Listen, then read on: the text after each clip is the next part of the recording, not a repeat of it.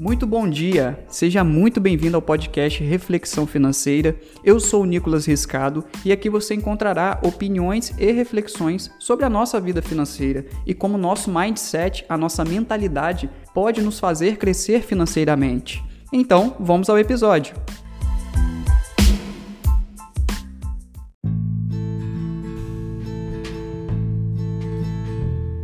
Nesse episódio, nós vamos falar sobre relacionamento com dinheiro, parte 2. Dando continuidade ao nosso episódio anterior, onde refletimos cinco questionamentos sobre o nosso relacionamento com dinheiro, nesse episódio continuaremos nossa reflexão com mais cinco importantíssimos questionamentos sobre o nosso relacionamento com o dinheiro. Mais uma vez, espero que você grave bem cada um desses questionamentos e responda para si mesmo para que você seja capaz de buscar se relacionar melhor com o dinheiro e assim conseguir gradativamente mais prosperidade na sua vida financeira. Vou continuar dando o meu parecer, a minha resposta sobre cada uma das cinco perguntas, mas responderei com a minha opinião, apenas para você ter uma noção de que tipo de resposta você pode dar para cada pergunta, para ser um norteador, para você buscar uma resposta mais adequada para você. Não quero que você concorde com todas as minhas respostas, mas sim que você reflita sobre cada uma delas e elabore as suas próprias respostas, aí mesmo, no seu pensamento. Encontre sentido em cada palavra que você pensará na formulação de sua resposta, onde o intuito é que você caia na realidade e reflita sobre o seu atual relacionamento com o dinheiro e pense no que pode ser melhorado.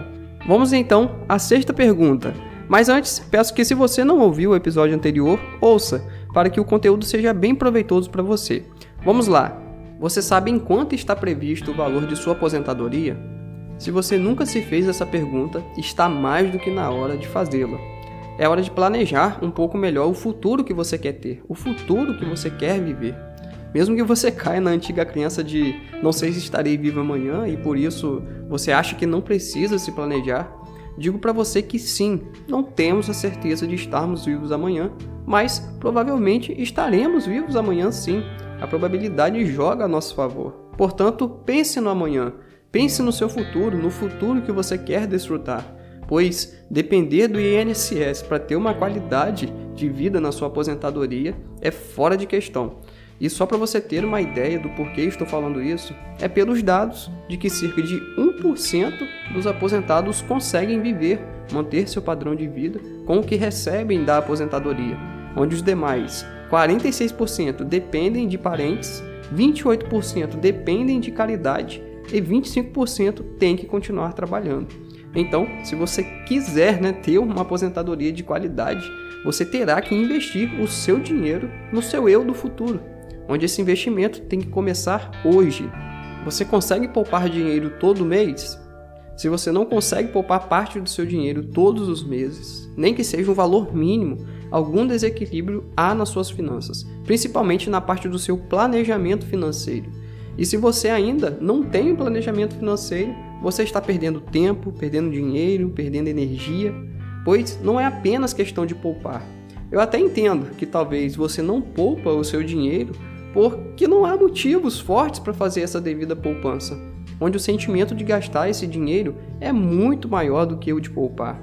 Agora, se você substituir a palavra poupar por investir, fica muito mais forte a sua decisão de poupar para investir. Agora sim, você vai ter diversos motivos do porquê investir faz total sentido para você.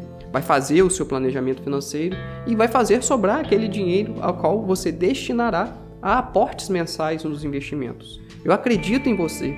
Todos temos motivos para querer usufruir de uma vida melhor. E isso vai passar pelas finanças. Então, pense se você é capaz de fazer o melhor para si próprio. Você diversifica seus investimentos? Aqui vem aquela velha metáfora do coelho que coloca todos os ovos no mesmo cesto e que é perfeito para a gente entender que os nossos investimentos não devem estar concentrados apenas em uma classe de ativo, Pois, assim como o coelho, que põe todos os ovos no mesmo cesto, e se esse cesto cair, grandes serão as chances do coelho perder todos os seus ovos, se você investe concentrado em apenas um determinado tipo de ativo, grandes serão as suas chances de, em um momento desfavorável para esse determinado investimento, ocorrerem prejuízos tão grandes que talvez até tirem você do jogo, te levem ao risco da ruína, onde você não vai ter recursos nem para se reerguer, talvez. Então, diversificar os investimentos é uma regra básica para a sobrevivência da sua carteira de investimentos, onde você vai compensando as perdas e os ganhos, as valorizações e as desvalorizações entre os ativos da sua carteira de investimento, sendo capaz de multiplicar o seu patrimônio no longo prazo, sendo um bom investidor.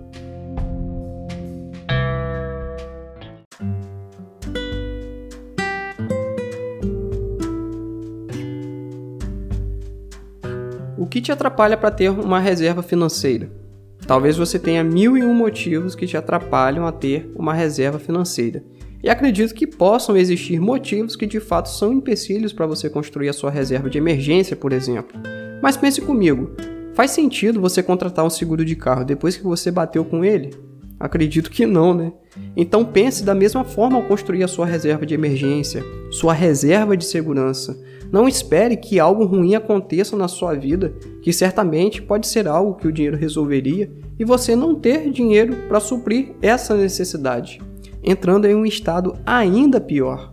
Então preze pela sua segurança financeira, priorize sua vida financeira. Pense na sua família, pelo menos, se você não quiser pensar em você, achar que não precisa de uma segurança financeira entenda que tendo essa prioridade de ter uma reserva de emergência, uma reserva financeira, os motivos que antes você tinha para não ter uma reserva de emergência ficaram pequenos perto da segurança que a reserva de emergência pode te proporcionar nos momentos difíceis. Se o seu eu do futuro pudesse dar um conselho ao seu eu do presente, qual conselho financeiro seria esse? O meu conselho financeiro com certeza seria: comece a investir o quanto antes pois o tempo joga a favor dos juros compostos ao qual rendem os investimentos. Então, pense você, qual conselho você daria diretamente do futuro para o presente? E siga esse bom conselho que você conseguiu projetar dentro de sua mente. Pois até mesmo como diz a frase do T. Revecker, pensamentos conduzem a sentimentos, sentimentos conduzem a ações, ações conduzem a resultados. Então, não deixe se perder esse pensamento que você teve aí na sua mente nesse momento. Transforme ele em uma ação. Não perca mais tempo.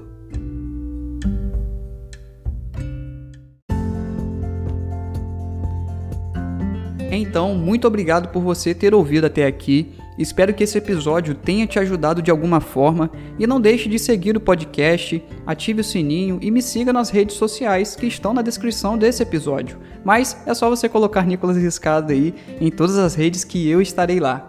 Um grande abraço e até o próximo episódio.